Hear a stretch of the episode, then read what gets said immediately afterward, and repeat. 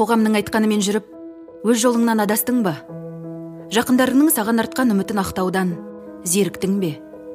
Өзгенің алдында абыройлы болу үшін хақ мақсат мұраттарымызға қиянат жасаймыз. Бөтен армандардың жетегінде кетеміз. Айналамыздағы мыңдаған оймен пікірге еліктеп ішкі жан қалауын естімей жатамыз. Өзімізге және армандарымызға қиянат жасаймыз. Біздің подкаст өмірге деген өзіндік көзқарасы бар. Рухани еркіндікті аңсайтын жандарға арналған. Біз қоғам бекіткен талаптардан ада өз дара жолын салып шынайы бақытқа қол жеткізуге талпынған қиындықтан тайсалмай тұлғалық болмысын таныған адамдармен әңгіме құрамыз. Сен жалғыз емессің. Оян ішкі батырыңды таныт. Оян батыр подкастына қош келдің. Баршаңызға сәлем. Менің есімім диана. Фандюби подкастында сіздермен бірге қауышып отырғаныма өте қуаныштымын. Бүгінгі менің қонағым желтоқсан деген псевдониммен ән айтатын атыраудың жігіті. Жалпы желтоқсанның әндерін бір жылдан аса уақыт бойы сүйіп тыңдаймын. Және бірінші альбомы шыққанда өзім бір үлес қосқандай қатты қуанғаным бар. Алайда ғаламторда өзі туралы ешқандай ақпарат жоқ. Сөйтіп фанди би подкастының негізін қалаушысы қайыржанмен сөйлескенімізде екі үш рет осы желтоқсаннан сұхбат алған қандай мықты болатын еді деп сөйлескеніміз бар. Сөйтіп бір жағынан ә, қайыржан давай жаз деп екінші жағынан мен мына жақта қобалжып жұлдыз ғой деп қысылып маған сұхбат беруге келісесіз бе? деп инстаграм парақшасына жазғаным бар сөйтіп ол маған иә әрине деп бір қуантып бір жағынан одан сайын қобалжытты алайда қобалжуым негізсіз болып шықты. Осы сұхбатта менің ең сүйсінерлік ашуым ә, әндері ғана емес желтоқсанның өзі де соншалықты қарапайым таза шыншыл адал адам екені. Сіздерге де ұнайды деп ойлаймын. Ендеше бастайық. Ал бексұлтан кеш жарық. Ә, біріншіден ә, осы фандиби подкастына уақытыңды бөліп қауышуға келіскеніне үлкен рахмет саған. Ә, жалпы көңіл күйің қалай? сіздерге рахмет шақырғандарыңыз үшін. Сізге саған. көңіл күйің қалай? Жақсы өте жақсы. Ә, атырауда карантин қалай өтіп жатыр? Іш пысқан жоқ па? Үйде? Іш пысқанда жасайтын шаруа көп. Жұмыс та бар. Ә, жалпы негізі м сұхбатымызды бастамай жатып ә, айта кетейін дегенім сен әндеріңді алдында да айттым саған ә, біраз уақыт бойы сүйіп тыңдаймын. Алайда м сен бір ә, қазақстандағы әншілердің арасында бір ерекше бір инкогнито әншісің сен жайлы ешқандай бір ә, ақпарат табу жалпы негізі сен жайлы ақпарат табу ғаламторда өте қиын. Сондықтан ә, сұхбатымызды бастар алдында өміріңнің пердесін кішкене ашсақ қалай қарайсың? Иә болады иә өзің жайлы айтып жіберсең. Э, өзім жайлы менің атым бексұлтан бексұлтан бақытжан атырау қаласында мың да тоғыз жүз тоқсан алтыншы жылы тудым так қарапайым семьяда жаңағыда өстік. Балалы семьядан семьядан боламын жалпы. Қарапайым мектепке бардым университетке бардым. Жалпы негізінде музыка менің ә, екінші нем болып табылады негізінде. Жоқ екінші деп айтпай ақ қояйын бірақ та қарапайым жұмысты жасаймын өзім мен инженермін ә, құрылыс инженерімін. Және де музыкамен де айналысамын бірақ та мынау ә, мынағыдай бірінші орында тұр мынау екінші орында тұр деп айта алмаймын. Екеуінде де маған ә, бірдей жақын. Басқа да көп. Мынау білмеймін енді өмірім жайында айтуға ондай бір үлкен бір қызық бірдеңе бар дей алмаймын бәрі сол. Атырауда оқыдың ғой? Университетті де сол жақта бітірдің ба жоқ атырауда оқыған жоқпын. Ә, түркияда оқыдым университетті. Мектепті осы атыраудан бітірдім де. Бір стипендияға стипендияға ілініп сөйтіп түркияға оқуға бір мүмкіндік пайда болды сөйтіп түркияда оқып келдім. Кайсери деген қалада. Жалпы әнші болуды кішкентай кезіңнен әнші болуды көздедің бе? осы жолға қалай келдің? Немесе бұрыннан айналысып жүрсің ба ә, бір андай дәл бір андай ой болған жоқ негізі менде. Қалай қалай айтсам болады? Адамдар айтып отырады ғой негізі. Кішкентай кезімде түсіндім yeah. Иә. әнші болатынымды бірдеме деп. Менде ондай бір дәл ондай бір мақсат әлі бірдеме болған жоқ. Мен бірақ ә, кішкентай кезімнен бастап қызығушылық болды да манағыдай ә, музыкаға деген музыканы тыңдаған кезде жалпы маған қатты әсер ететін болды. Және бір андай күшті бір ә, қалай айтсам болады рахат беретін болды да басқа зат өйтіп ондай бір рахат бере алмай ләззат сыйлай алмайтын сияқты негізінде. Негізінде сол кішкентай кезімнен бастап алты жеті жасымнан бастап музыка тыңдап вообще ілігіп бастадым. Ағаларым тыңдайтын болды сосын көбірек маған көбінесе ол рэптер болды манағыдай орысша рэп ағылшынша рэп сөйтіп короче рэптен ары қарата бір басқа жанрларды ашып бастадым. Там рок инди. Сөйтіп сөйтіп кете берді. Ә, жалпы бірақ та манағыдай өлең жазып жүрдім мектеп кезімде де. Андай бірақ та ешқайда шығармайтын болдым ешкімге көрсетпейтін болдым. Тек өзім үшін жаңағы ағам бар бір ағама ғана көрсететін болдым. Манағыдай оған көрсетіп бөлісіп. Бірақ басқа ешкімге айтпаймын. Ол да ешкімге айтпайды тек қана екеуміздің сондай құпиямыз болды да ол негізінде. Сол ағамыз екеуміз қазір де музыка жасаймыз. Ол мен там музыка жасайды аранжировка жасайды ііі манағыдай өңдеумен сведениемен айналысады. Сол негізінде желтоқсан деген енді сөздер жалпы идея менікі болғанмен манағы ағамның да проекті да негізі ол. Ағам көп өте үлес қосып жатыр ол проектке негізі желтоқсанға. Ә, жалпы сол қай ә, сен өлең жазып жүрдің? Дегенмен ән айтқан жоқсың иә? тек қана жазып жүрдің. Немесе айтып та иә, жүрдің ба? жоқ өлең айтқанда қалай айтсам болады? Иә. Иә короче біз музыкаға мынандай музыкаға өлең жазып жүрдік. Рэп жазып жүрдік там не болуы мүмкін ән болуы мүмкін рэп болуы мүмкін сөйтіп жазып жүрдік бірақ записін вообще жасамайтын болдық та оны, оны жазбайтын болдық. Ешқайда жарияламайтын болдық. Ә, сол сосын барып біз анандай аранжировка бит жасап үйрендік. Мына FL Studio программада там хип хоп иджей дейтін болды там. Сосын барып FL Studio дейтін программаны үйрендік. Сол сөйтіп бит жазып бастадық короче. Ә, сөйтіп ә, бит жаздық м үйрендік. Сосын барып қызық қызық проекттер пайда болды. Негізінде күшті нәрсе ғой өзің бір нәрсе жасаған бар ғой өте білмеймін өзгеше әсер сияқты бар ғой. Басқа бір ііі нелерге ұқсамайды ешқандай.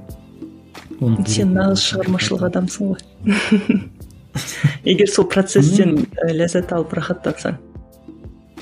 Иә білмеймін енді солай мүмкін. Бірақ та именно музыкада ұнайтын нәрсе сол да. Именно мына шығармашылық процесс қой жасау іздеу жаңа бір подход қарайсың не қарайсың қызық жалпы. Новый дыбыстар новый звуктар күн сайын бірдеме жаңа бірдемелер шығып жатады сосын өзің де бір жаңа тәсілдер ойлап табуға тырысасың түрлі нәрсеге бойда қуат қалмағандай сезініп бөліспеймін де ешкіммен сондай әдет. Сонда келеді көбелектер көмекке. Кейде болады бұлғанам түрлі нәрсеге бойда қуат қалмағандай сезініп бөліспеймін де ешкіммен сондай әдет. Сонда келеді көбелектер көмекке.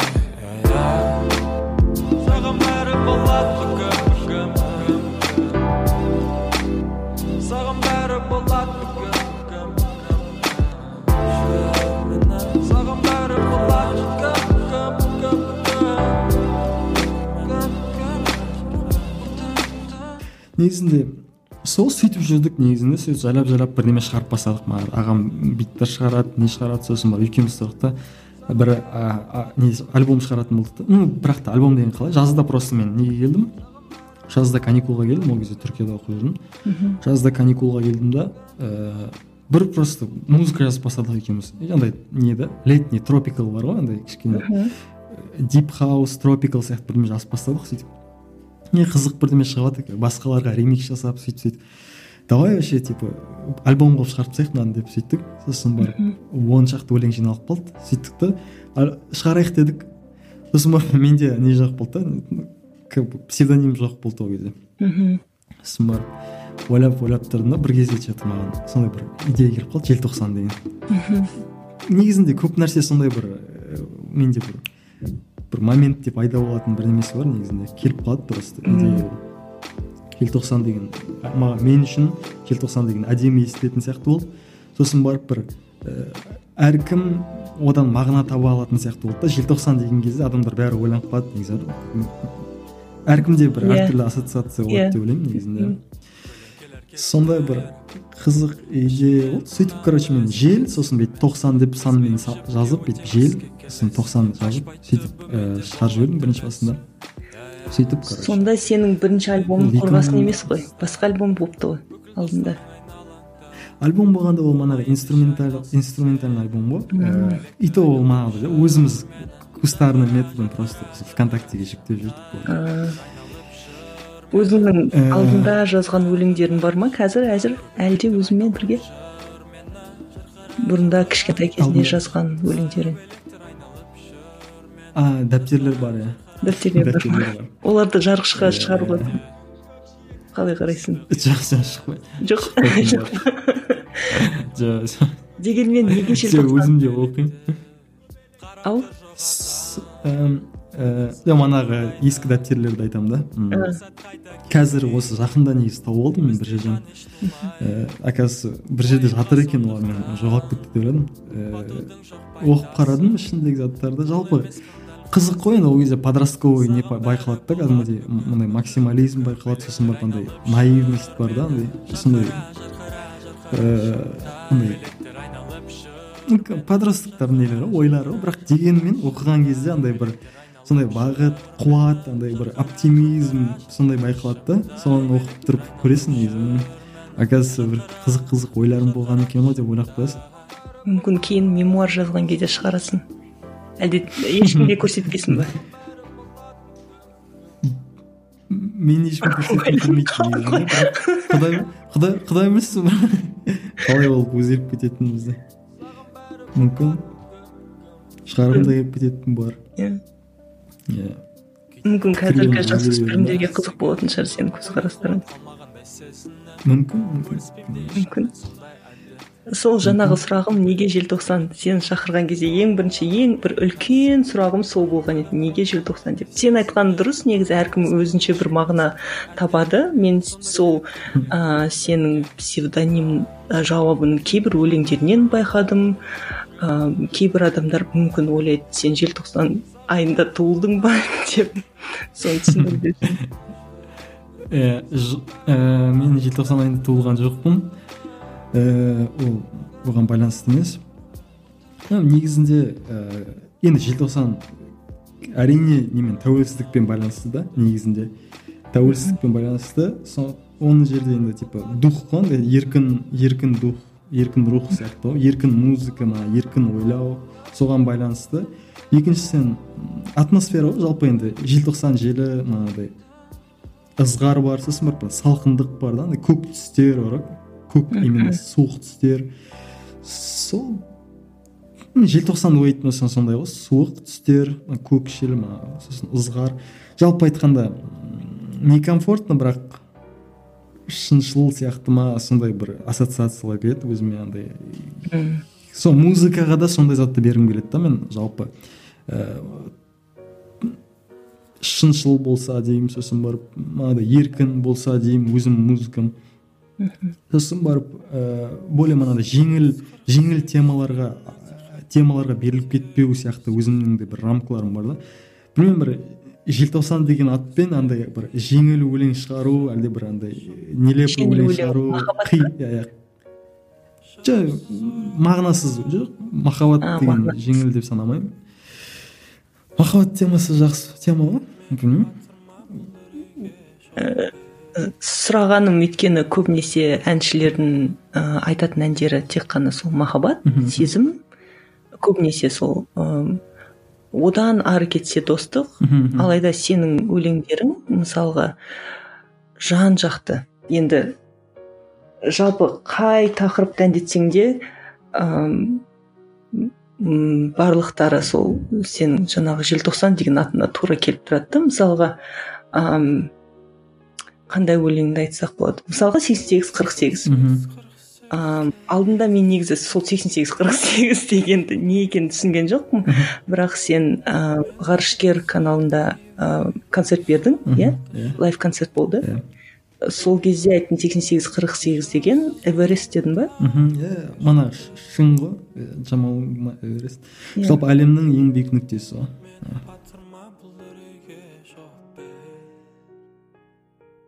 от болады күкірт барда. Арман бар адам барда. Көмек бар құлағанға.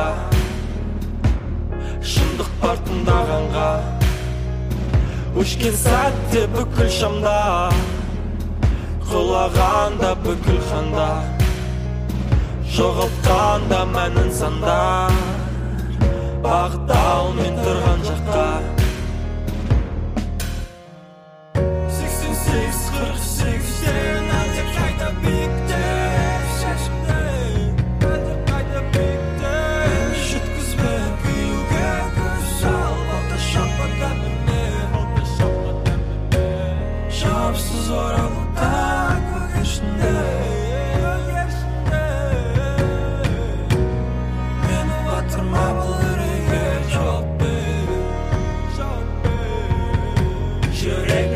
сол өлеңнің өзінде мысалға мындай биік сезімдер туралы әндеткен өзінде мысалға сөздер мысалға құлағанда бүкіл хандар жоғалтқанда мәнін сандар бағыт ал мен тұрған жаққа деген ә, сол әндердің өздерінің сөздері мысалға андай. Желтоқсанның салқын ызғары секілді деп ойлаймын да сол менің ойымнан тура шықты негізі сенің ә, псевдонимің. Ең негізі танымал болған әндердің ішінде ең бірінші шыққан ән қайсы? Және жалпы өзің ә, әндерінің арасында қай әнді ә, айтқанды ұнатасың немесе ең мықтысы деп білесің? Триумф твоего творчества дейді. Шығармашылығының триумфы қайсы деп ойлайсың? Осы уақытқа дейін ал әрине вообще мына шығармашылық жөнінде айтайын. Ы, мына қалай басталып кетті негізінде сол айтқанымдай жаңағы желтоқсан деген псевдониммен айттым ғой. Ағамызбен инструментальный альбом шығады деп. Ол 2014 болу керек если шатаспасам 2014-тің жазы болу керек. Сөйтіп біз шығардық. Содан кейін барып мен қайтадан университетке турцияға кетіп қалдым түркияға кайсериге. Сөйтіп бардым да мана бірінші өзім ана вокальный бір өлең жаздым әнімді жаздым сары күз деп аталатын. Сары күз деп аталатын әнін жаздым. Содан кейін барып мынандай енді оның сапасы жағынан онша жақсы емес. Бірақ та енді ол кезде манағыдай ғой энтузиазммен бір зат шығару шығаруым келді қатты манағыдай ішімнен сондай бір порыв болып тұрды шығару керек болып тұрды маған. Жаңағы өлең дайын болып тұрды соны жаздық шығардық. Сол жалпы бірінші манағыдай вокальный полноценный ән сол сары күз деген ән шықты 2014 он болу керек төртінші жыл мхм. иә сөйтіп шығардық. Онда енді ондай қатты бір не болған жоқ бірақ та бір адамдар өзінің пікірлерін айтып бастады да. Кішкене қызық болды бірақ ешқандай таралу болған жоқ. Тек қана вконтактеге салдық. Сол жалпы бірінші ән болды. Содан кейін барып мен ә, жылына бір бір екі әннен просто шығарып жүрдім бар одан кейін там екі үш ән шыққан сияқты. Турцияда жүрген кезде қиын болды маған манағыдай. Менде не болған жоқ жаңағыдай микрофон болған жоқ ыыы запись жасайтын жер болған жоқ манағы жатақханада тұрываттым сосын уақыт та болған жоқ мана студент болып жүрген кезде. Бірақ та әрдайым менің ойымда болды да манағыдай музыка. Мен просто сөз жазып жүрдім ол кезде опять таки манағыдай. Инструменталдар болды ағам инструменталдар жібереді мен просто манағыдай сөз жазатын болдым. Ырғақпен немен диктофонға просто жазып қоямын. Сөйтіп сөйтіп жиналып жүрді өлеңдер әндер. Подкаст көңіліңнен шықты ма? Find your ұсынатын барлық эпизодты facebook instagram spotify вконтакте әлеуметтік желілері мен youtube telegram яндекс мюзик арналарынан таба аласың. Жаңа шығарылымдар мен соңғы жаңалықтарды бақылау үшін подкастымызға жазыл. Толығырақ ақпаратты findyourбee.com сайтынан таба аласың.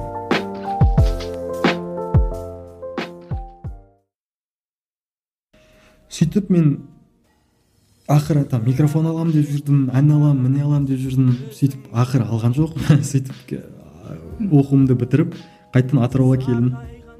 Сөйтіп мен ііі бір бір ай жарымдай бір жарым айдай мен неде болып қалдым. Жұмыс іздеп жүрдім да жаңа келдім үйге. Жұмыс іздеп жүрдім сөйтіп жүрдім. Сол кезде үйде мана ағамның кішкентай студиясы болды манағыдай. Микрофон тұр м, запись жасауға болады да жазылым жасауға болады. Оңай. Үйде отырып просто. Сөйтіп отырған кезде біз экспериментировать етіп жүрдік сол кезде маған ұнатып ем деген ән шықты сосын барып бірінші әндерімнің бірі сол ұнатып ем. Сосын барып мына жаққа келіп жазғанда уже жаңа қалай айтсам болады уже бір ііі жаңа уақыттың да уже жаңа бір қадамға шықтық уже жаңа бір уровеньге шықтық деп ойлаймын сол кезде. Ііі сосын шығарма деген бір иә жаңа деңгейге шықтық. Деп ойлаймын. Как раз сол кезде бір үлкен бір қозғалыс басталды да. Сөйтіп манағыдай шығарма деген ән шығардым оны да ешқандай нелерде жоқ андай платформаларда просто вконтактеге. Ұнатып едім дегенде солай сосын тұрдым да жылтырақтар деген әнді жаздым. Ол тез жазылды өте. Сөйтіп просто кешке келіп отырдым да сол жылтырақтар дейтін әнді жазып тастадым. Сол қатты ұнады да өзіме андай күшті болып шықты кәдімгідей бар ғой андай мен жылтырақтар деген әнді бір ііі бір әңгімені әңгіме сторителлинг бар ғой сондайды yeah. Иә. жасағым келді да негізінде бірақ та именно андай сторителлингті андай рэп форматта емес ән форматында жасағым келді мысалы біздің қазақта қиссаларды нелерді жырларды тыңдап қарасаң ол дейтін бір үлкен бір оқиғаны айтып шығады эпостарды мысалы домбырамен отырады yeah, бір күн иә. деп жырлайды да адамдар неге құлақ түріп отырады? Бәрі тыңдайды оны себебі оны бастан аяғына шейін бір оқиғаны баяндап береді да. Сол бар бір жағынан ііі манағыдай боб дилан сияқты адамдар сосын барып жалпы мына неде хип хопта да мысалы сторителлинг деген нәрсе бар ғой. Жалпы сол нәрсеге қатты қызықтым сол нәрсеге бір қол жеткізгім келді жалпы. Ә, сөйтіп жылтырақтар дейтін әнді жаздым сондай идеямен жалпы ол жылтырақтар деген әнде менде өзімде бір мақсат болды да. Осындай бір оқиға бар осындай бір қыз бар ә, соны мен жеткізу керекпін деген сияқты не болды. Соны сөйтіп жаздым шығарып жібердім желіге. Сосын тұрды да бірнеше күннен кейін манағы сол бір кез дейтін ыыы рэпер бар. Білесіз ба білмейсің ба? Сол бір кез иә естігенім бар. Иә. Вот сонымен как раз біз ана сары күз сары күз деген ән дедім ғой. Сол ыыы сол әнім шыққан кезде мен сол жігіттермен таныстым жалпы сол бір кез деген бар өздерінің іш пысқанда дейтін нелері бар топтары бар гэнг.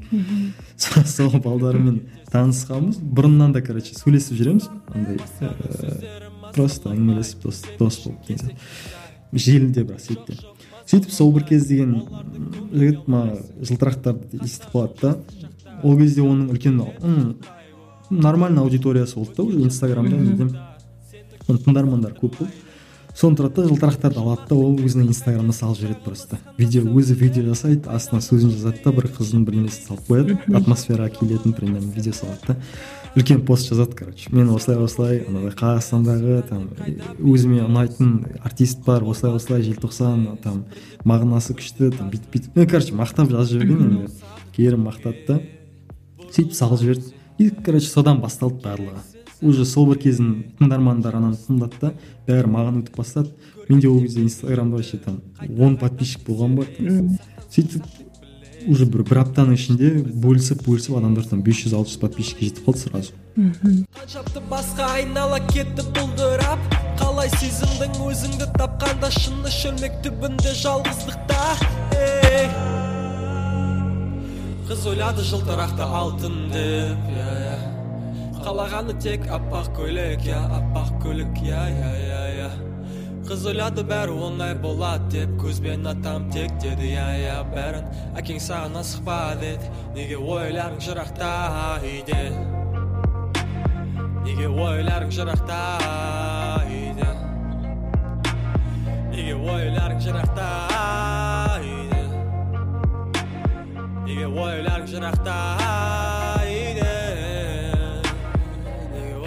содан басталып кетті сосын барып көбелектерді шығардым сосын там біреулер хабарласып бастады уже сен типа платформаларға салайық бүйтейік сөйтейік деп сөйтіп сөйтіп қазірге шейін жетіп қалдық көп болған жоқ ол тек бір иә бір жылдың ішіндегі оқиға ғой жалпы ол ана жылтырақтар деген әнді мен 2018-дің декабрінде шығардым сол желтоқсанда шығардым екі мың он сегіз жалпы тез болып кеткен сияқты негізінде жалпы табыс қалып келген жылтырақтар иә иә жылтырақтар соны иә ұзын сөздің қысқасы жылтырақтар сол ә, бір жаңа бір нені бастады ғой иә өте керемет иә рахмет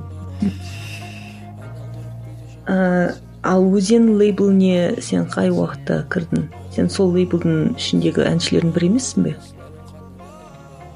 Өзен деген өзен деген негізінде лейбл деп атау атау дұрыс емес сияқты негізінде.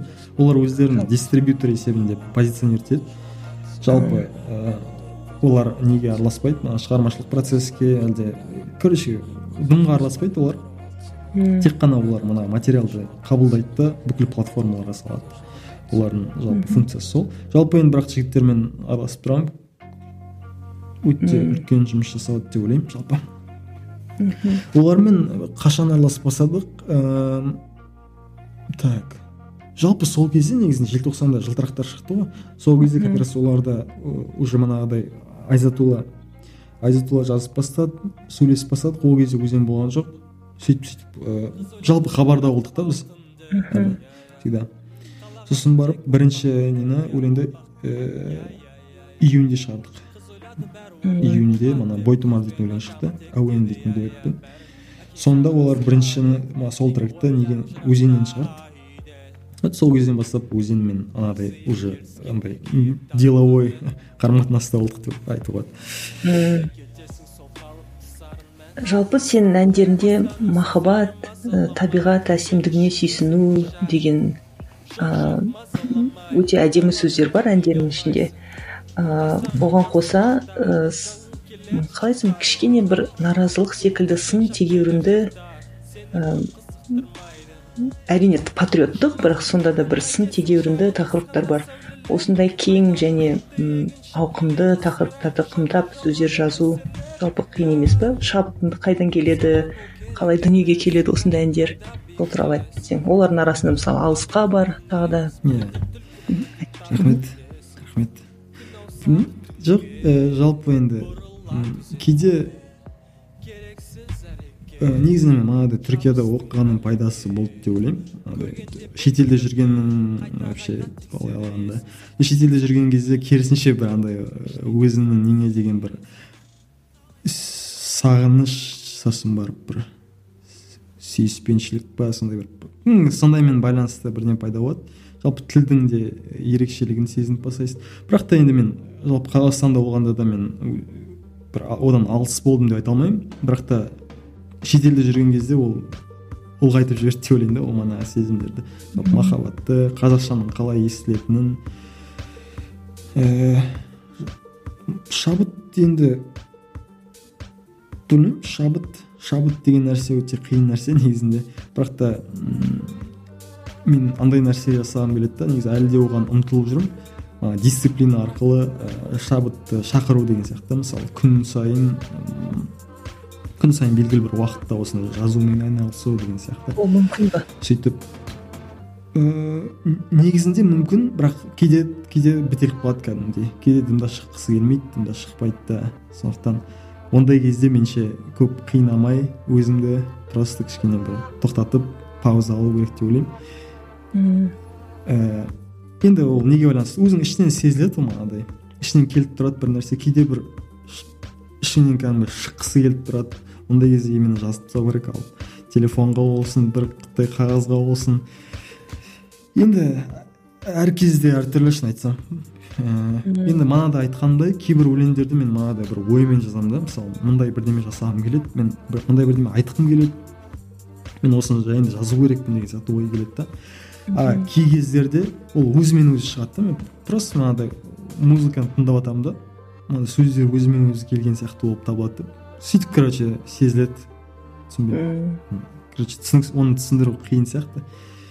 Бірақ енді өзім мақсатым жалпы сол да мана күн сайын белгілі бір әлде күн сайын емес мысалы аптасына там бірнеше рет белгілі бір уақытта тәртіппен жасау да мысалы.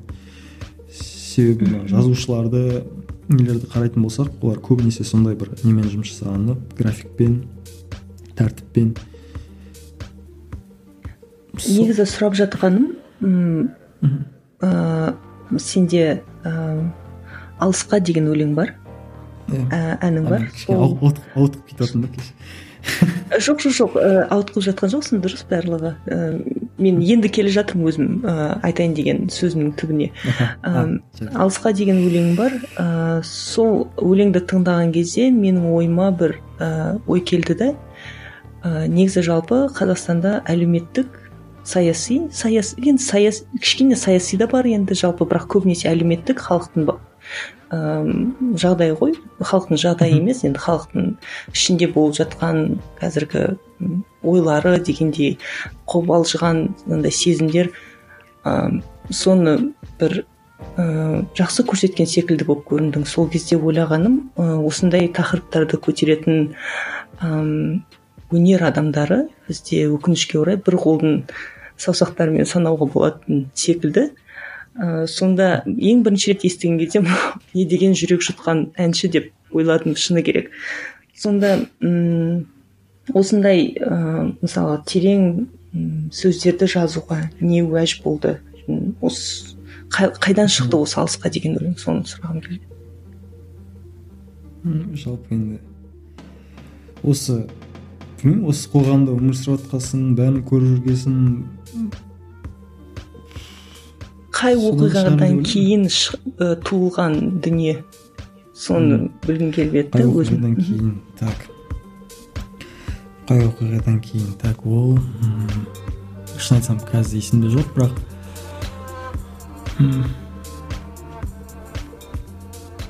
ол негізінде оқиға болғанда менде ол андай белгілі бір түрткі қажет етпейді деп ойлаймын ондай тема жазу көру себебі ә, бірақ қазір негізінде более мен не болып бастадым да андай ә, более андай спокойно болып бастадым ол темаларға байланысты. Бірақ кішкене бір, бір екі жыл бұрын мен қатты не болдым да андай ә, резко оппозиционно настроенный болдым сондай. Ә, сол жалпы. А негізінде манағы тақырып бір тақырып ол мана балықтар болды да жайықтағы балықтар. Иә иә иә сөздеріңден байқадым соны. ә, жайық жайық өзенінде не балықтар балық қырылып болды негізі. Өте көп балық қырылды. Неше короче бірнеше жүз жүздеген тонна балық просто мана жайықтың жағасына бүйтіп ә, қалқып шығып жатты бар ғой мынада бекіре бізде атырау балық бар бізде мана бекіре ә, өсіретін ә, икра шығаратын иә иә. завод бар ғой. Манағыдай балықтарды өсіреді сосын икрасын алады анау мынау бассейндер бар. Ә, вот сол бассейнде бүкіл мана бекіренің бәрі қырылып қалды. Жалпы маған сол қатты үлкен бір не болды да андай серьезный проблема болды именно жайық енді біз үшін. Өмірдің көзі ғой біз су ішіп жатырмық одан. Біздің баядан бері балық аулаған атыраудың жалпы несі ғой. Кәдімгі тіршіліктің көзі да біз үшін. Өзім білмеймін жайықты қатты жақсы көремін. Соны қатты бір ойландырып жіберді. Еще ойландырып жібергені ол жайында ешкім айтпаған да мысалы. Просто жаңалықтан бір екі бір екі адамға өте шықты. Смиде ешқандай айтылған жоқ ол жайында. Ал былай қарасаң ол үлкен проблема да. Ә, сосын барып ә, соттарда да расследование өте жай жүріп жатты оны енді енді шешті негізінде. И то ол короче түсініксіз біреулерді отырғызып жіберді. Просто андай меніңше дым қатысы жоқ адамдарды отырғызып жіберді. Ол соңына шейін шешілген жоқ негізі ол мәселе. Неліктен өлген ақыры ешкім дұрыс дәлелдей алған жоқ менің білуім бойынша. Сондай бір андай немқұрайлы қарым қатынасты көрген кезде ашынып кетесің да. Қазірдің өзінде айтып жатқан кезде қайтадан кішкене нетіп кетіп жатырмын жараңды қайтадан қаздым ба? бірақ та кешір. Иә иә сол сияқты. Сол сол тақырып бар. Сөйтіп сөйтіп мана жинала береді ғой бір ойлар. Келе береді сосын жаза ол жаңағы сен айтқандай. Сосын жалпы енді қазақтың өмірі арпалыс қой негізінде қарасаң. сондай қарапайым халықтың өмірі арпалыс та сол алысқа арпалыстан деген сол ғой. Енді кішкене бір адамдардың андай арқасын кеңге салып бір өздері үшін өмір сүретін бір уақыт келе ма деген сияқты ғой. Менде жоқ сұрақтарға. Менде жоқ сұрақтарға. Берілген жауаптардан маған не кіріп шығар? Менің білетінім аз тәуекел бәлкім қалды өте аз бәлкім шыңға қалды тек бір қадам. Мен артқаны ұмытқам сондықтан да сенімдіміз біз жетеміз біз жетеміз алысқа иә. Алысқаным қаншама. Сол бір арпалыстан. Негізінде қазақтар ондай арпалысқа берілмеген ғой негізінде кең бұрын малы болды өзінің жері болды сөйтіп короче өздері үшін мынандай ойланып қойып біздің музыканы да тыңдайтын болсаң Иә. спокойно ғой ешқандай ешқайда асықпайды ешқайда нетпейді біз сондай халықпыз да негізінде. Көшпенділер негізінде сондай ғой ешқайда асықпайды. Жайлы, терең ойланады бір ойланса иә иә. Сол ғой иә. Ал ал қазіргі қазақтың өмірі ол арпалыс та. Вот біз сол деп ойлаймын да жалпы менің сол ішімдегі может қаным соған қарсыласады да андай мындай арпалыс болмау керек қой деген сияқты. Сол ол біздің табиғатымызға қарама қайшы қазір дәл арпалысу иә иә. Жоқ енді конечно ритм өзгеріп жатыр оған да қарсыласуға болмайды бірақ хотя бы бір андай н- ә, нервно спокойный болса екен бірақ білмеймін біздің халықта бір андай қалай айтсам болады невроз сияқты бірдеңе бар сияқты барлық адамдар біртүрлі енді білмеймін менің қабылдауым солай ма бірақ мен сондай бірдеме сеземін да.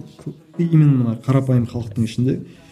Енді қарапайым халық ә, өмір сүру үшін күнделікті күндерін көру үшін арпалысады. Амал жоқ. Иә иә иә иә сол иә. Содан құтылсақ па деген ойда жазылған ба? Иә. Негізі мен қазір айтып отырмын бірақ та мен андай мен памятім андай қатты бір андай нелерге жақсы емес та мысалы мен айта алмаймын андай қандай ой болғанын не болғанын. Бірақ та енді қандай жағдайларда жазғанымды деймін да жалпы. Бірақ та енді жалпылама ойың сол. Ол жаңағыдай иә иә үлкен ойлардың жиынтығынан просто белгілі бір жақсы уақыт болса егер подходящий уақыт болса сөйтіп жақсы нәрсе шығып кететін өзінің несі бар сондай главное қолға э, қалам алу керек сосын жазу керек короче. Ары қарата өзі бола береді ғой сосын мида жақсы информация ұстау керек деп ойлаймын да жалпы. Андай ойыңа келген ойларды айтасың ба? Иә иә иә ойлар ғой жалпы сен жаңа жайық т- туралы айтып жатқан кезде ә, тағы да бір әдемі өлеңің бар. Ә, жайық жағасында деген. Сол өлең жайлы жайықпен жүздескенде иә жайықпен жүздескенде иә. Ә, сол ол мен жайық жай- ол қызық жалпы.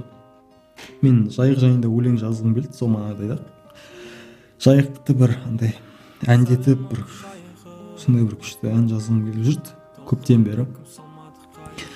Ә, бірақ мына жазған жазып көргім келген кезде бір онша емес нәрсе шығып қалып жүрді да менде. Онша емес нәрсе шығады. Сөздер лайықты емес сияқты болып көрінеді да мына тым жеңіл сияқты сөйтіп қоя салдым мен ол теманы. Бірақ та бір күні маған мұхтар шахановтың кітабы бар кішкентай ішінде өлеңдер жинағы мұхтар шахановтың. Соны оқып жатқан кезде жайықпен жүздескенде деген ән әніне тап болдым. Сөйтіп қатты ұнап қалды сөздері нелері. Мұхтар шахановтың сол өлеңдері М, соны тұрдым да жаңағыдай бір мотивке салып әндетіп сөйтіп орындап көрдім. Күшті шыққан сияқты болды. Сөйтіп сөйтіп ары қарата дамытып дамытып өте әдемі. Әнге жасап жібердік иә мұхтар шаханов. Негізінде мына жерде білмеймін қалай болғанын бірақ та біз мұхтар шахановтан рұқсат алған жоқпыз негізінде. Ол енді қаншалықты дұрыс екенін қате екенін біле алмаймын бірақ та біз онымен байланысқа шыққымыз келді жалпы белгілі бір анау арқылы мынау арқылы жазып та көрдік. Онымен болмады. Сондықтан да енді шығардық бірақ та бәр жерде жаздық ол жерде. Авторство манағы ә, платформаларда бүкіл жерде мұхтар шаханов деп манағы сөзін жазған деп жалпы белгіледік бәр жерде. Сосын жалпы интервью интервью болғанда өткенде өзенге подкастта интервью берген кезде де. Қазірде де жалпы кез келген адамға болсын айтып жүруге тырысамын да жалпы мұхтар шахановтікі екенін Ә, қатты ренжімейді деп ойлаймын енді осы мен де қарсы болмайды деп ойлаймын. Өйткені ә, ән шын шынымен әдемі шықты. Ә, сонда осы жайықпен жүздескенде ә, мұхтар шахановтың әні қалғандары барлығы өзіндікі Иә, айтылғандар иә? сөзі иә. Сөзі мұхтар шаханов сөзі сөзі иә. Сәлем толқыныңа кім салмады қайығын кім шертпеді саған келіп шаттығын кім жұмады саған келіп айыбын сәлем сәлем жайығым сәлем сәлем сәлем сәлем. Сәлем сәлем.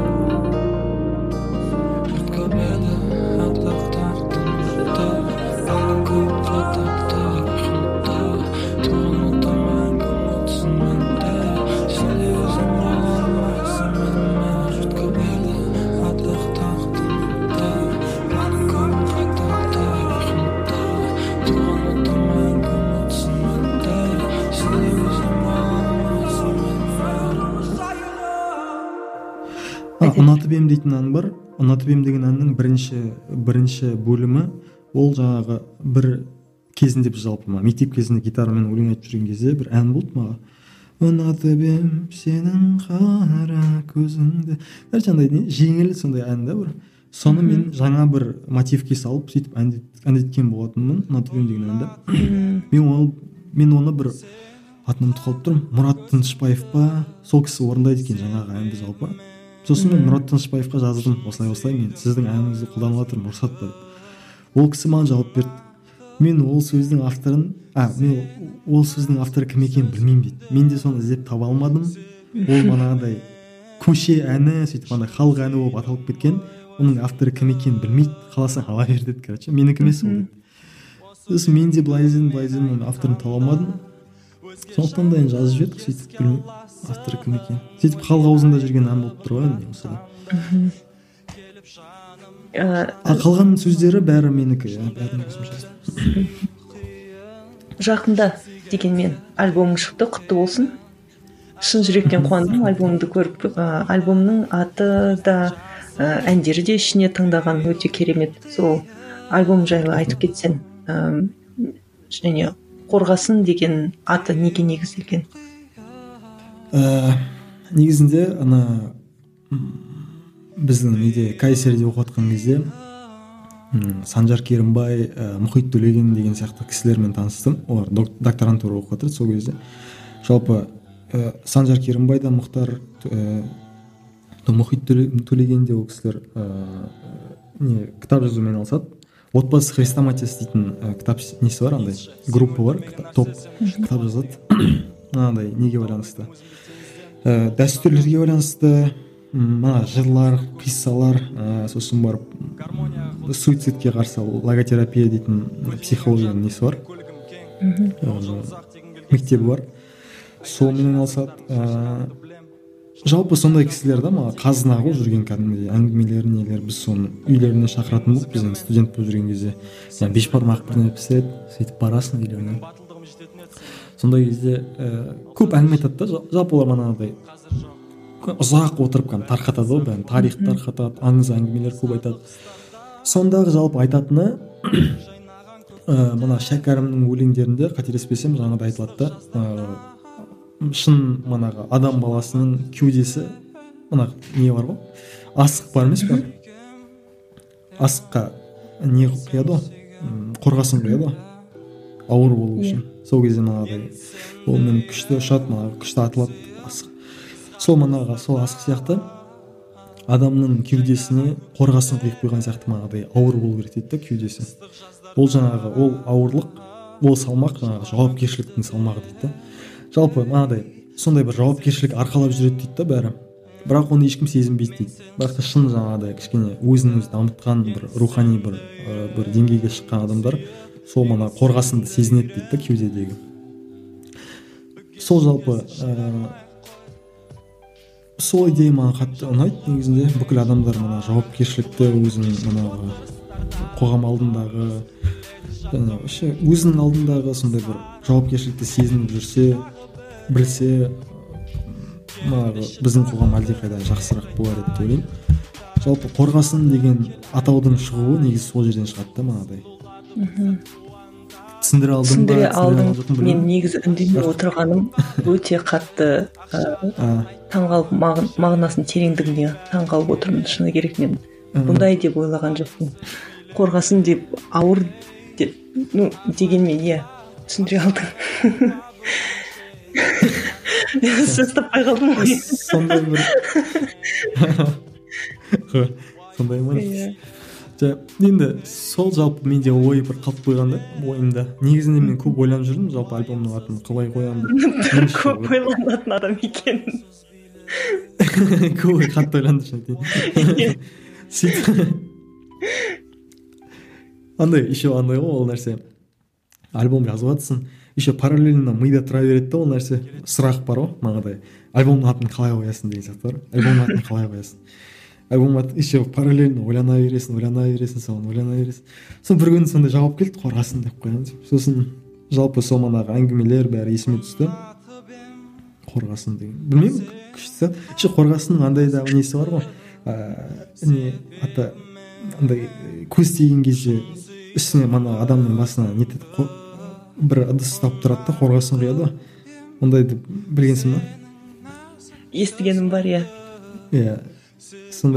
Сол қор- қорғасын сені қорғасын деген сол көз тигеннен қорғайды дейсің. Қорғасын сені. Онда. Сол сен өлеңдеріңді тыңдаған кезде жаңа да айттым әндеріңде махаббат та бар табиғат әсемдігі де бар сын тегеурін бар. Жаңағы сен айтқандай жауапкершілік секілді ә, кішкене ә, бір ашынған бір наразылық секілді бар адамдарды бір сен айтқандай жауапкершілікке шақыру секілді. Бірақ дегенмен қай тақырыпты әндетсең де музыкаң өте атмосфералық. Шын өзіңнен сондай ерекше ол атмосфералық мысалға мен көбінесе сен музыкаң және сон м, өзің дауысың және әндеріңнің дыбысталуы деп түсінемін. Мен енді өзім музыкант емеспін қалай түсіндіріп жатқанын білмеймін. Түсінесің ба түсінбейсің ба? Дегенмен сол дыбысталуын осындай күйге қалай келтіресің? Ерекше өзің ә, білмеймін өзіңе ғана берілген дара қабілет пе әлде машықтанып жасалған дүние ма? Келтірдің ба ол? Практикамен келді ма соны? Шештің. Ііі, қалай келтірдің жалпы, осындай атмосфера. аха ә, біз енді ең жақсысы негізінде қазіргі кезде қазір кішкентай оборудованиемен манағыдай бір ноутбукпен манағыдай ойыңа келген нәрсені жасауға болады да негізінде. Егер де қатты талпынсаң. Жалпы бұл жерде не ғой демократизация музыки дейді ғой сондай нәрсе болып кетті да. Қазір әр адам егер де өзінен бір ііі бұрын қалай болды мысалы? Сен бір музыкальный образование алу керексің ол үшін ақшаң болу керек та сондай сияқты нәрселер ғой. Маған еще бір музыка жазу үшін сен үлкен студияға бару керексің оны шығару үшін мынандай лейблдармен обязательно контракт болу керек. Қазір ондай емес қазір кез келген адам өзінің спальнясында отырып жаза алады да мысалы. Билли алишті соған үлкен бір не да үлгі мысалы. Билли алиш спальняда жазады да ол манағыдай әлемдік деңгейдегі хиттар жасайды да спальнясында. Мысалы сол сияқты. Біз біз просто жаңағыдай ғой біз просто көп звукпен көп жұмыс жасаймыз біз. Жазамыз әртүрлі версияларын жазамыз мысалы былай жазып көреміз былай жазып көреміз. Сосын барып мысалы жайықпен жүздескенденің өзінің ііі үш версиясы бар мысалы. Үш әртүрлі версиясы бар сосын сол сияқты. Сосын барып манағыдай эксперимент қой өзіміз отырып ішін шұқи береміз манағыдай программаның бар ғой просто звукқа түрлі түрлі эффекттер саламыз. Короче нені қозғауға болады соның бәрін қозғай береміз біз. Короче не қосуға болады ішінде нені. Сондай сияқты ғой өзімізге де музыка ал дауысың ше дауысты да ер а оны да келтіресің ба да- дауысты келтіреміз. Ә, сосын барып екіншіден сол манағы ә, істеп қарау ғой жаңағыдай попробовать былай істеп былай айтып көресің былай айтып қарайсың. Алыс тұрасың айқайлап айтасың сыбырлап айтасың. Сосын барып там сондай сияқты ғой. Сосын эффект саласың үстіне оның түрлі түрлі заттар бар. Бірақ та енді сол бір кезде сөйтіп бір күшті бір звук шығады. Сосын барып. Ол енді басында көп соны жасап көрдік та біз. Короче қалай айтсам болады уже қазір бір ііі белгілі бір андай жақсы чутье пайда болып кетті да. Былай айтқан кезде жақсы шығады. Негізінде былай айтқанда әдемірек шығады сияқты деген сияқты да. Ә, жайлап жайлап бір ыыы практикамен опытпен тәжірибемен келіп жатыр ғой жайлап жайлап дегенмен әлде де сондай бір нәрсе бар да біз былай айтып көрейікші қалай болады екен деген сияқты бар ғой былай айтып көрейікші. Себебі бізге ол не да в кайф бар біз ол өйтіп сөйтіп уақытымызды өткіземіз сөйтіп бізге мен жұмыстан келемін жұмыстан келгеннен кейін шаршап тұрсам да мен там студияға кетіп қалуым мүмкін сол жақта он екіге дейін болуым мүмкінбіз там бірге дейін болып қалуы мүмкінбіз хотя мен айтқанмын да мысалы сегізде келіп онда шығып кетемін мен там ертең ерте тұру керек деген сияқты олай емес шыға алмай қаласың сен бірге шейін екіге шейін отырып қаласың. Сол ең бір ең несі мана қызығушылық қой мана любопытство интерес. Просто балалық интерес қой шынымен де мынаны былай істеп қараса қалай болады мынаны былай істесек күшті болатын сияқты деген сияқты. Аналар қалай істейді екен осыны? Мынадай солай ғой типа. енді әлде де мен звук жағынан да не жағынан да біздің жетіспеушіліктеріміз көп негізі менің ойымша. Жалпы альбомның шығуы ә, именно звук жағы дыбыс жағы ә, жетпес жерлері көп деп ойлаймын. Бірақ та бастысы сол манағыдай ғой. Біз ең акцент соған жасауға тырыстық именно сапа емес біз енді сапаны барынша көтердік. Дегенмен бірінші планға біз манағыдай атмосфераны үйлесіп тұруын жалпы андай ойды жеткізуін сосын адамға тыңдауға ыыы бір приятно болуын соған акцентті соған қарата бұрдық қой негізінде. Мен жалғыздықта Сол. кетедім керегі де жоқ көрерменнің маған. Қайда көлеңкені түсірмедім қанша кейіпкерлер кездесті жолда жетістіктер бәрі өзінің күшімен не мен айта аламын бар досыммен қайрат жетеді досым күтпе көмек. Жасасам әрекет маған құдай бере.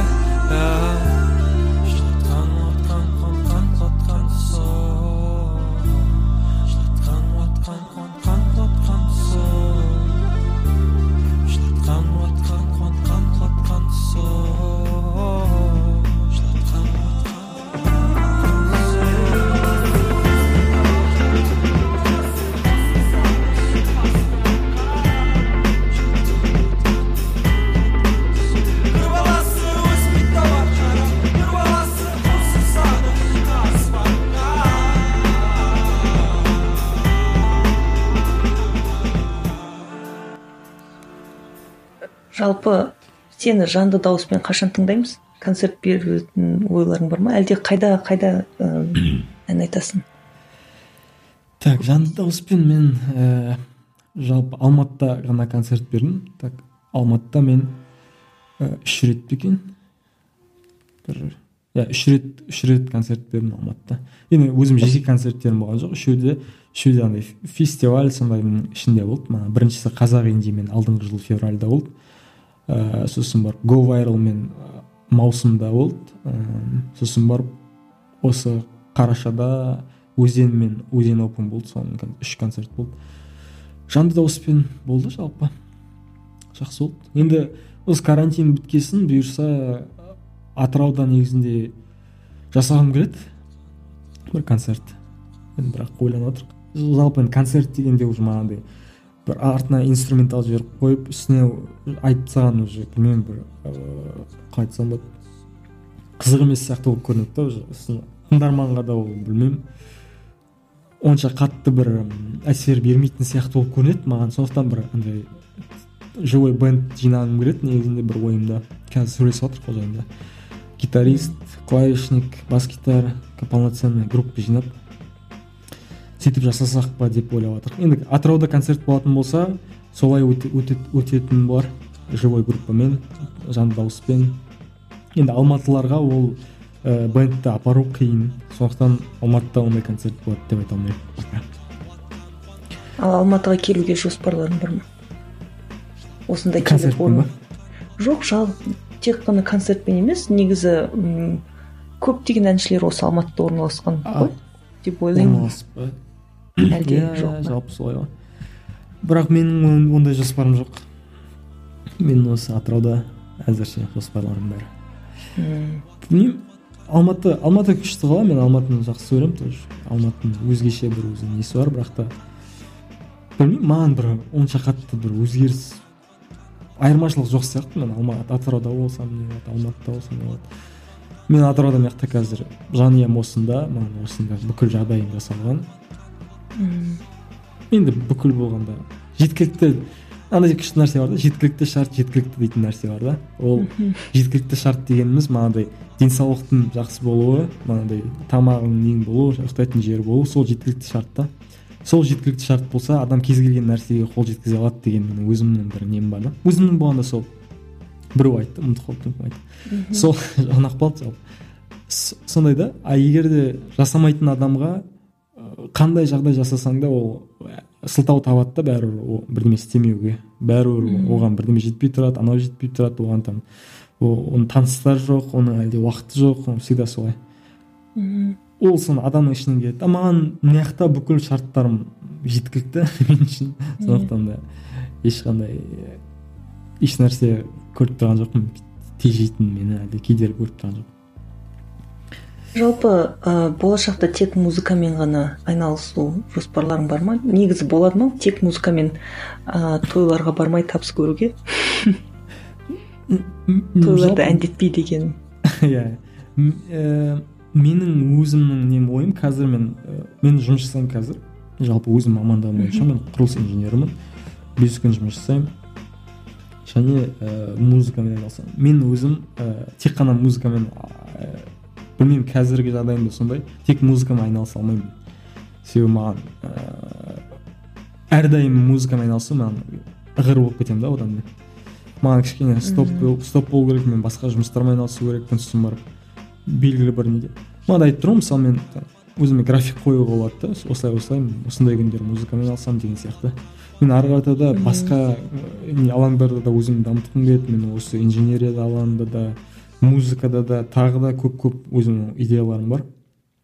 Сөйтіп ә, жан жақты дами бергім келеді. Тек қана музыкамен мен шектеліп қалған жоқпын. Шектеліп қалмаймын да деп ойлаймын алдағы уақытта. Бірақ жалпы Жа- мана айтқандай да жалпы бірінші планда мынау екінші планда мынауды айта алмаймын бәрін қатар жақсы көремін. Сосын тек қана музыкамен табыс табу с- ә, манағы сұрағың бойынша қазақстанда ол мүмкін негізінде. Тауып жатқандар да бар. Алматыда да мысалы тек қана музыкамен өмір сүріп жүрген адамдар бар. Ііі және онша жаман емес сияқты өмірлері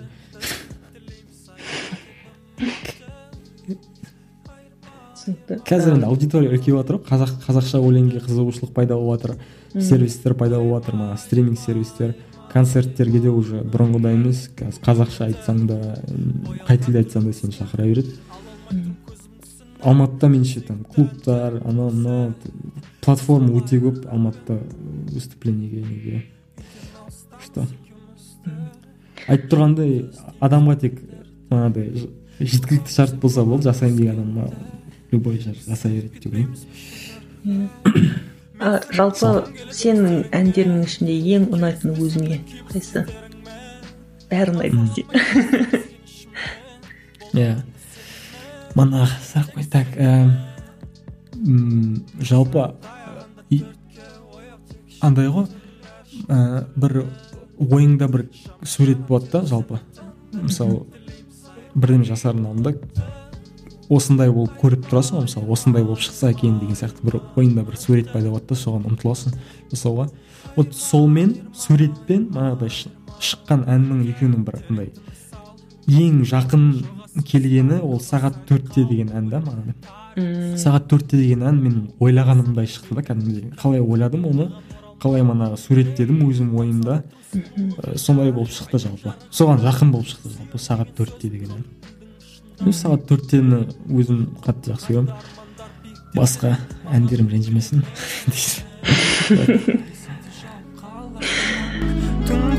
қала шамдарын жаққан жалғыз диуана жолдасың жіңішке қайта оралды жүрек қой көк түстерге сағат таяғанда төртке ояу тек шын түрлер шын түрлер. Шам терезелерден бірге тілейміз айырма деп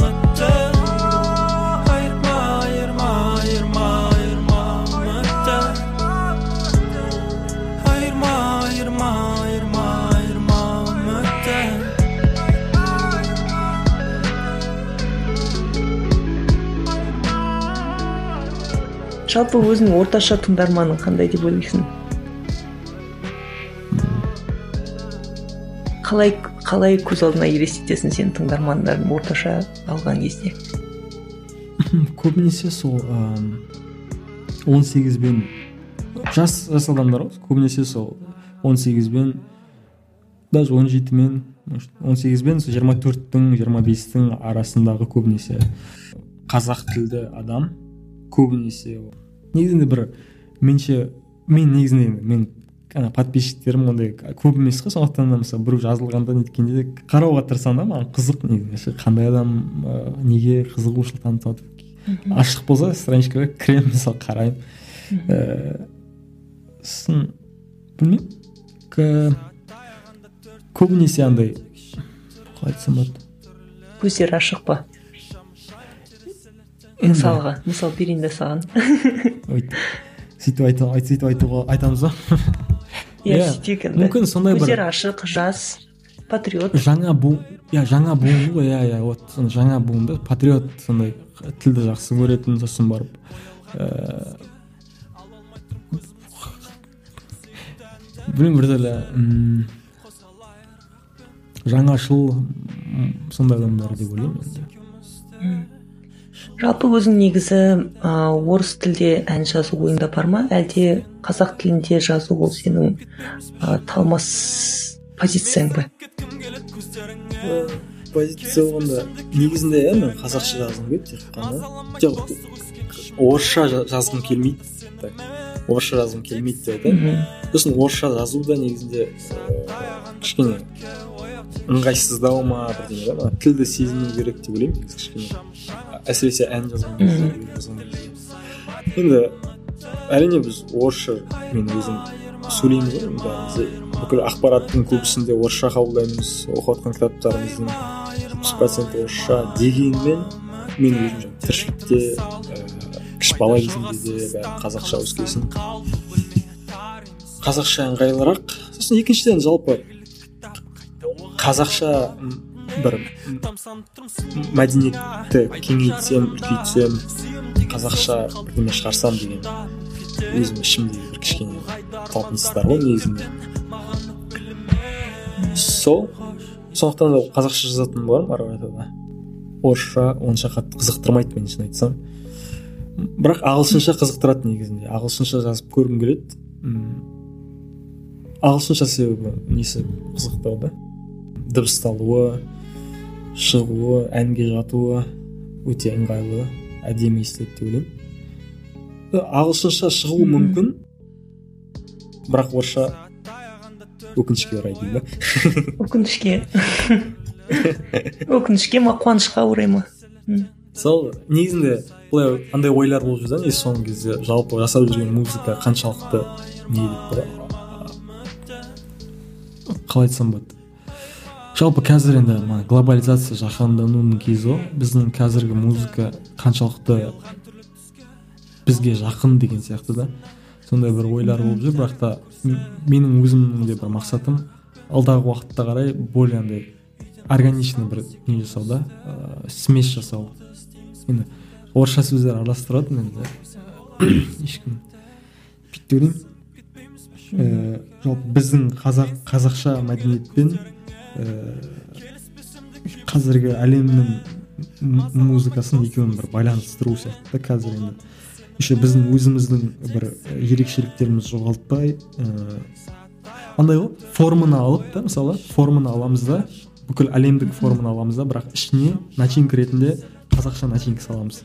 Мен өзімнің жалпы андай нем сондай да бір бағытым сондай жасағым келеді негізінде әрдайым соны ойлап нетіп жүремін бірақ қаншалықты енді қолымнан қаншалықты мақсатыма жетіп жатыр ма ол әрине сұрақ қой. Сонда жалпы өзімнің идеям сол да? Иә. Форманы алып бірақ ішіне начинка ретінде қазақша начинка салу да. Вот. Егер де мен соған қол жеткізетін болсам күшті болады. Енді қазірге дейін более менее нормально шығып деп ойлаймын. Иә иә. Алдағы сондай қазақша начинкасымен әндеріңді күтеміз енді? Жобамыздың әрі қарай өркендеуіне үлес қосуға ниетті болсаң бізді patreon нүкте ком слэш сайтында қолдауға шақырамыз. 2017 жылдан бері подкасттарымыз арқылы біз мыңдаған мүдделес тыңдармандармен бірге нағыз батырдың жолын іздеп келеміз. Ол еркін шыншыл әрі кемеліне жеткен батырдың жолы. Бізді қолдау өзіңнің және замандастарыңның сапалы әрі құнды контент тұтынуына үлесіңді тигізу екенін ұмытпа. Сондай ақ файндюби жобасында патрон болған жағдайда арнайы эксклюзивті материалдарға қол жеткізіп басқа да артықшылықтарға ие боласың. Толығырақ ақпаратты patreon нүкте ком слэш сілтемесіне өтіп ал.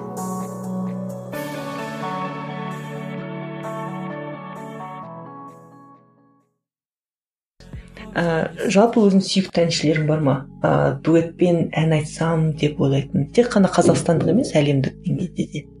Мен дуэтпен ән айтқым келеді. Көп қой ә... көп па? Ә, көп болғанда иә бірақ айтайын. Әлемдіктерден болады дейсің так әлемдіктерде мен өзім ыыы қатты жақсы көріп тыңдайтыным ана фрэнк оушен бар ыыы джеймс блейк бар. Альт джей дейтін группа бар күшті сосын бон ивер бар сол жалпы осы төрт бес адам негізінде мен андай көп негізінде манағыдай музыканы тыңдаймын жалпы жаңадан қазір бірақ аз болып жүр бірақ барымша тыңдап тұруға тырысамын жалпы жаңадан шыққан өлеңдерді хотя бы бір рет болсын маған тыңдап көргім келеді да. А былай өзім көп тыңдайтын ыыы адамдар ол манағы бірнеше әнші да сондай манағыдай. Ну он шақты болуы мүмкін.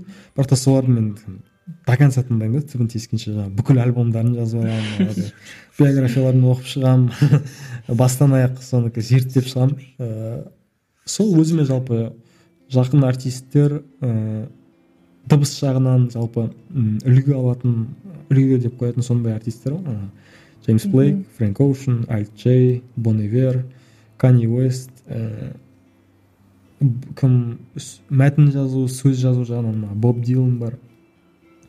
Ыыы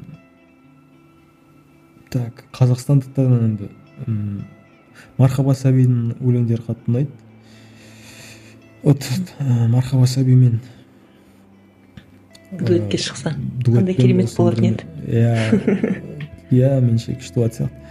Мархаба сәбидің шығармашылығы қатты ұнайды ыыы біз қоңырат байфанмен бір ән жасадық уже. Осыған дейін ыыы жалпы алдағы уақытта да тағы бірдеме жасасақ па деймін негізінде мен себебі өте жақсы көремін ол группаны мен қоңырат байфанды меніңше вообще әндері көп емес бірақ та сол әндерінің беретін әсері ана бір әндер дейтін он әнге тұрарлық қой даже одан да көп. Себебі олар настолько манағыдай мелочьтардың бәрін ойластырып бәрін әдемі қылып жасайды білмеймін. Қиын қиын сөзбен жеткізу сөйтіп жаңағыдай олармен танысқаныма жалпы қосылып бір ән шығарғаныма өте үлкен қатты қуанышты болдым себебі олардың үлкен фанаты болдым да мен. Осы вообще бірінші әндер шыққаннан бастап мен тыңдап бастадым оларды қатты ұнайтын еді сосын барып менің әнім шыққаннан кейін барып олармен танысып бастадық олар маған андай бірдеме салып уже там қатты қобалжыдым шын айтсам бірінші рет танысқан кезде неткен кезде. Негізінде қызық өте. Молданазар бар? Енді конечно молданазарсыз. Молданазарсыз болмайды. Молданазар ыыы так. Басқа. Басқа басқа. Амир сал бар жалпы әншілер көп қой иә так дудо на гитара дейтін күшті өте ерекше бір әнші бар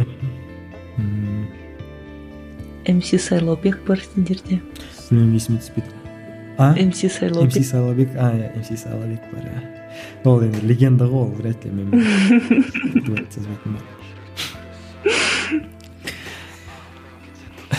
әншілер демекші саған найнти уанда изиға ұқсайсың деп айтып еді? А изиге ұқсайтын жоқ айтпады айтқан жоқ па? Кішкене ұқсастықтарың бар секілді. Ол атыраудікі ғой. Ол да атыраудікі ма бәсе не қай жерлерің ұқсайды десем туған жерлерің ұқсайды екен ғой. жалпы сен тыңдайтын адамдар тыңдармандарың ең ә, сен жайлы бір ең бір алып бір қасиетіңді есте сақтаса деп ойласаң ол қандай болғанын қалар едің? Қасиетімді. Қасиет немесе өзің жайлы бір әм, ә, мәлімет пе? М өзім а қандай қылып есінде ә, жарайды бүйтіп сұрайын. Тыңдармандарың қалай сені есінде сақтағанын қалайсың? Қандай әнші ретінде. Шыншыл. Ма искренний дейді ғой иә. Сондай болып есте сақтаса деймін Ә, тура әндерің секілді десей иә. Иә. А ә, тағы да мен бір сұрағым бар. Ә, сенің өлеңдеріңнің ішінде ә, кейбір жерлерде м теледидар ойнап тұрады кейбір жерлерде ә, бір сөздер бар бір ә, қызық бір дыбыстар шығады. Соның ішінде кеш емес деген ән ән әнді ә, мысалға махаббат жайлы айтып жатасың да соңында кенет үзіліп қалады. Сол Ә. сол неге? Не үшін? Бір мен түсінбеген бір не бар ма ой бар ма ішінде смысл дегендей.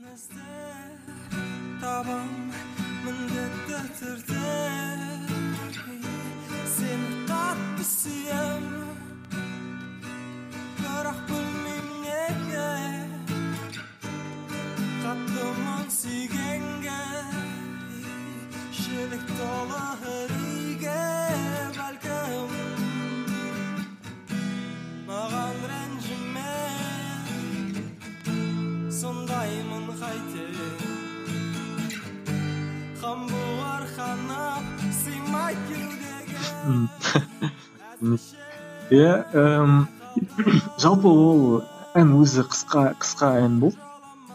Соны енді ыыы жалпы ол жердегі запись деген түркияда андай нәрсе бар ғой. Ол диктофонға жазылған запись та негізінде артында жүретін. Ііі түркияда оқып жатқан кезде маған бір ііі таныс қыз болды. Ол жаңағы түркияда андай дәстүр бар. Ну сондай бір иә дәстүр деп қояды кофе ішкеннен кейін барып мана кофенің қалдықтарына қарап не жасайды.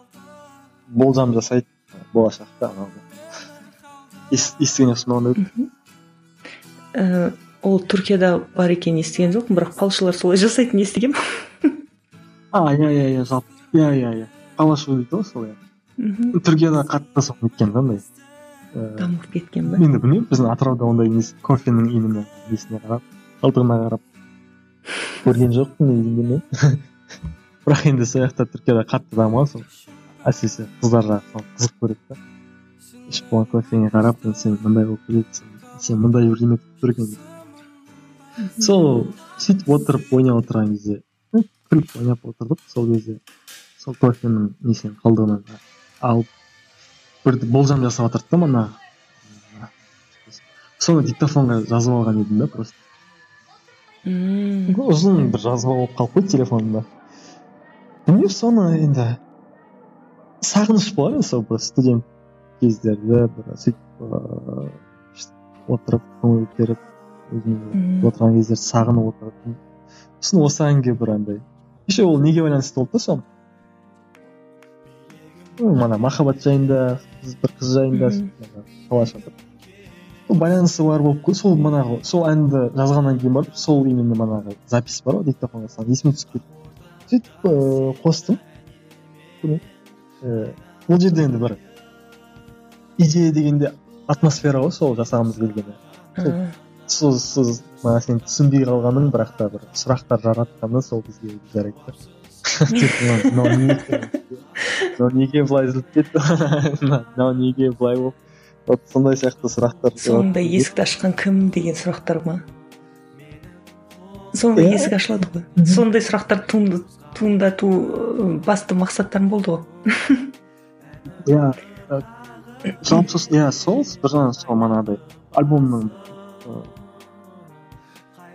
ыыы сосын просто так манағыдай гитарный жазыла салған өлең басталғаны бір пистолат сияқты болып көрінді өзіме жалпы мен өзім музыка тыңдаған кезде сондаймын да мана бірдемелер іздеймін андай бір кішкентай детальдер жақсы көремін өзім де сондай нәрсені салғым келеді да ондай кішкентай детальдар салғаным. Жалпы енді бір шын айтайын ондай қатты бір үлкен бір идеясы бар артында деп шын айтпаймын просто өзіме солай жалпы қосымша бір атмосферность сондай қосады деп ойладым жалпы қалай ұнады ма? сондай болғаны жақсы болды ма әлде ұнады ұнады. Бірақ түсініксіз болды да. Бірақ қанша түсініксіз болса да қайта қайта тыңдай тыңдай бересің. Кейде мысалға анау қыздың айтып жатқан сөздерін ыыы былай білгің келеді не айтып жатыр деп. Бірақ тіпті сөздерін қалай айтсам екен ыыы бөлшектеп бүйтіп ала алмайсың не айтып жатқанын мысалға ыыы смыслын таба алмайсың да бірақ дегенмен әдемі шықты өте әдемі шықты әсіресе сөздері махаббат жайлы айтпай ақ айтпай ақ қояйын ана жарайды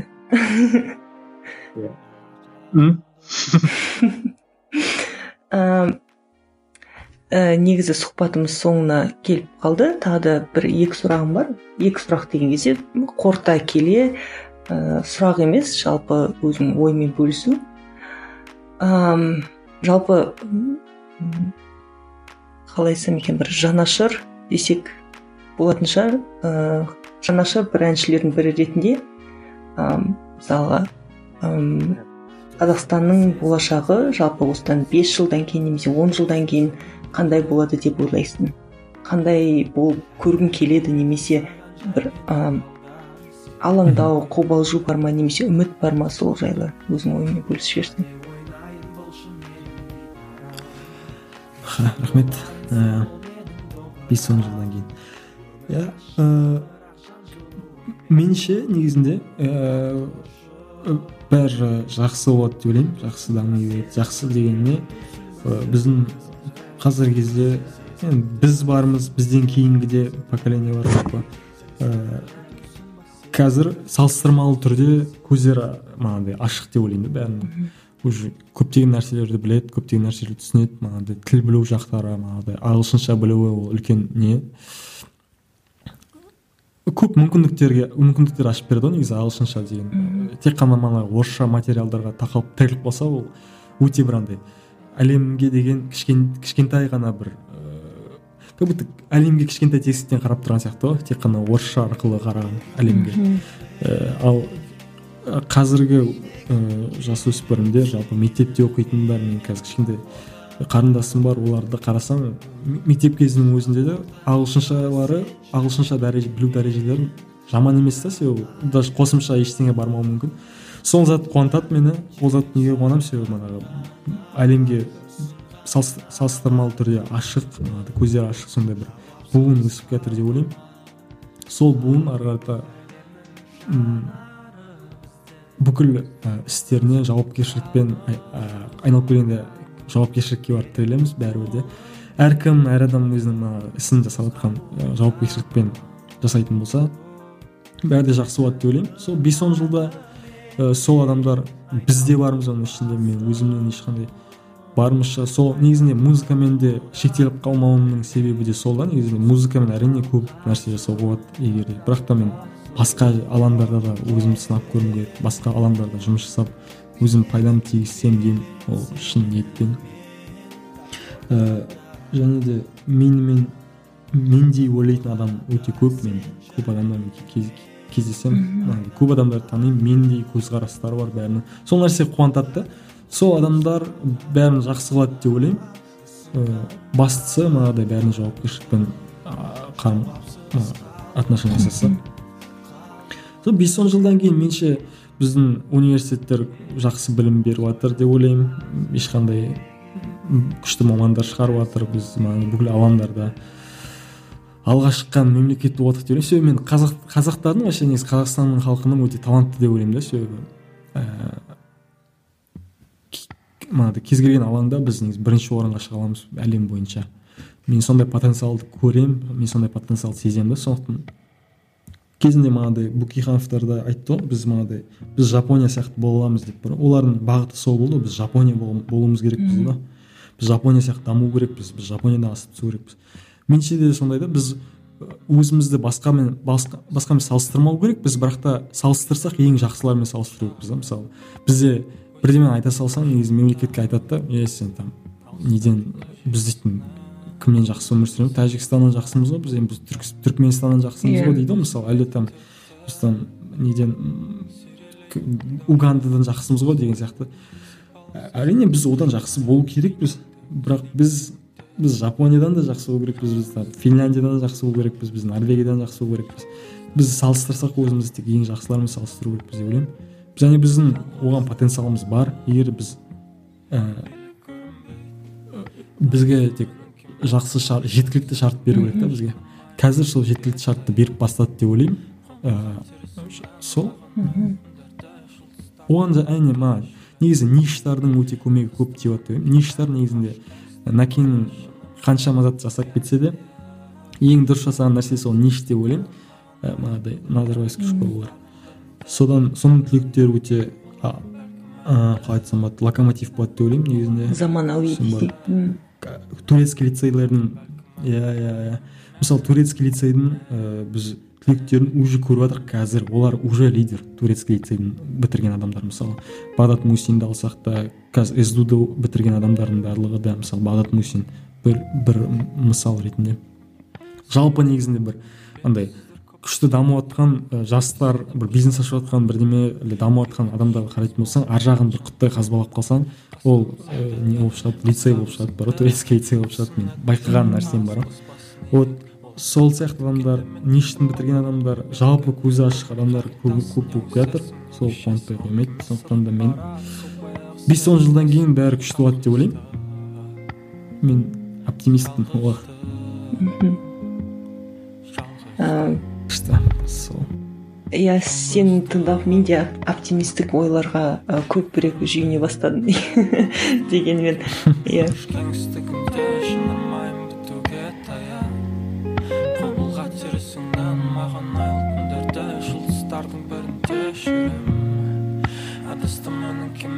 Ғарыш кеңістігінде шынымайым бітуге таяп.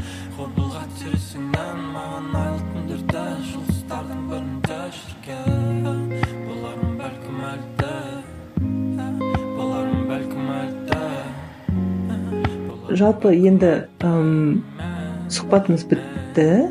Әм, енді соңғы сөздерің сенімен і, бір негізі айта кететін жайт. Сенімен сұхбат алу негізі бір ғанибет мен үшін өте жақсы өтті деп ойлаймын.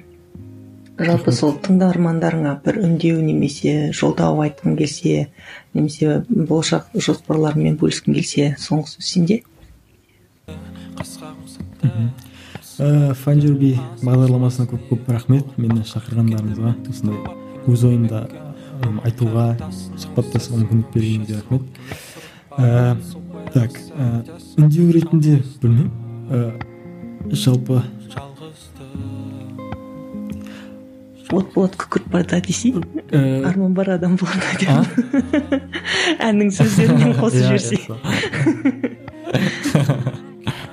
сол иә тек білмеймін үндеу дегенде ә, негізінде маған ешкім морализаторлар жақсы көрмейді. Мен сондықтан содан өзім қашан қатты бар ғой негізі ана бір мораль нетуге бірақ та барымша ондай жасамаймын айтып айтқан жоқпын айт, айтпаған сияқтымын жалпы морализировать етпеген сияқтымын. Бірақ та енді басты айтарым ол бәріміз өзімізге көбірек сенімдірек болайық.